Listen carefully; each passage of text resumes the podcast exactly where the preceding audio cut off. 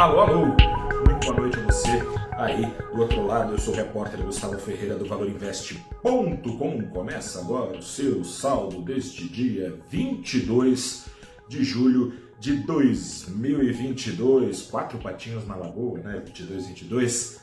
É saldo da semana também, porque hoje é sexta-feira e eu tô aqui para te contar o seguinte: por mais incrível que possa parecer, sabe qual foi a principal sustentação do apetite ao risco, pelo menos nas bolsas, no mundo todo, a sustentação veio de sinais de desaceleração do crescimento global. Como é que pode?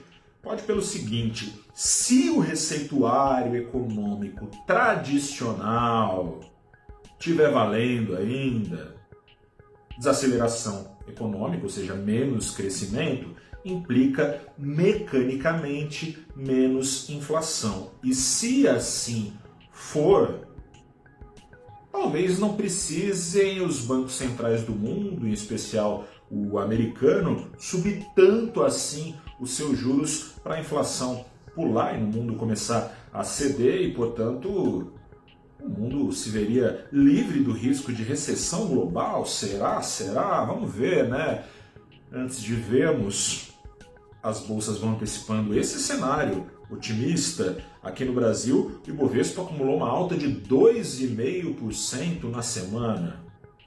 O problema é que quem aposta nesse cenário típico de relação entre crescimento e inflação, talvez esteja se esquecendo que os tempos vividos não são nada típicos. Explico para vocês o grande choque que agora o mundo está enfrentando e deve enfrentar durante muito tempo. Qual que é? É a guerra da Rússia na Ucrânia.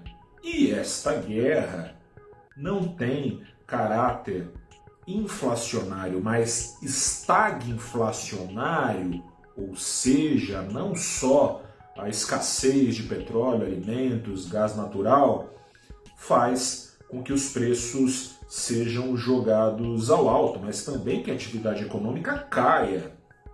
Daí esses é, sinais de desaceleração que a inflação pode não acompanhar em queda. É, fica mais claro isso na Europa. Né? A Europa é ainda mais que os outros países dependente da, do fornecimento de petróleo e gás natural da Rússia. Por lá, preços ao alto e desaceleração já mais forte, né? ou seja, está indo aí no contraintuitivo da maior parte dos ciclos econômicos recentes das últimas décadas no mundo todo.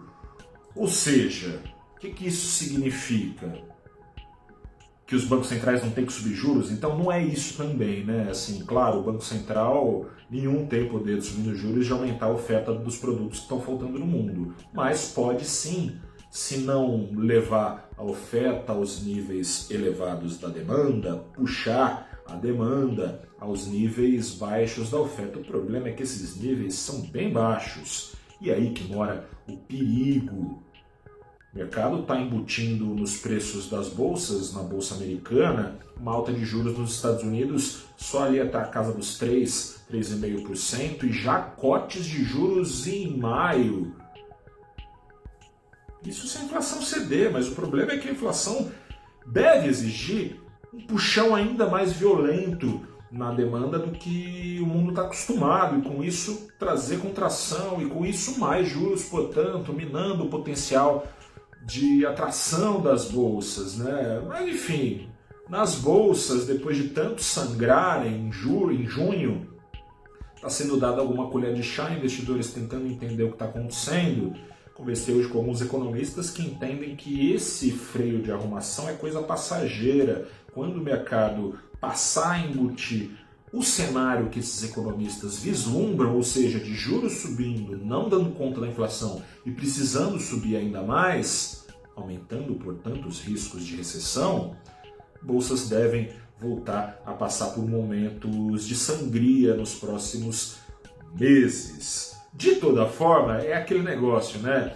Antes, do, antes de cair do cavalo, é preciso montar no cavalo e ações subiram, principalmente dando sustentação aqui no Brasil, as principais ações do Ibovespa, Vale, Bradesco, Itaú, Santander, Banco do Brasil, os bancões todos, né? esqueci alguém, é, talvez não, também Petrobras, essas ações aí correspondem a 43% sozinhas do Ibovespa, Vale subindo, coisa e tal, ajudaram o Ibovespa a subir. Mas a turma ficou corajosa, mas também não ficou maluca, está buscando em paralelo proteção, por isso Dólar para cima, alta de 1,72% na semana aos R$ 5,50. Essa semana teve alta ainda mais acelerada do que era esperado nos juros no bloco do euro, né? os países que têm a moeda comum, o euro.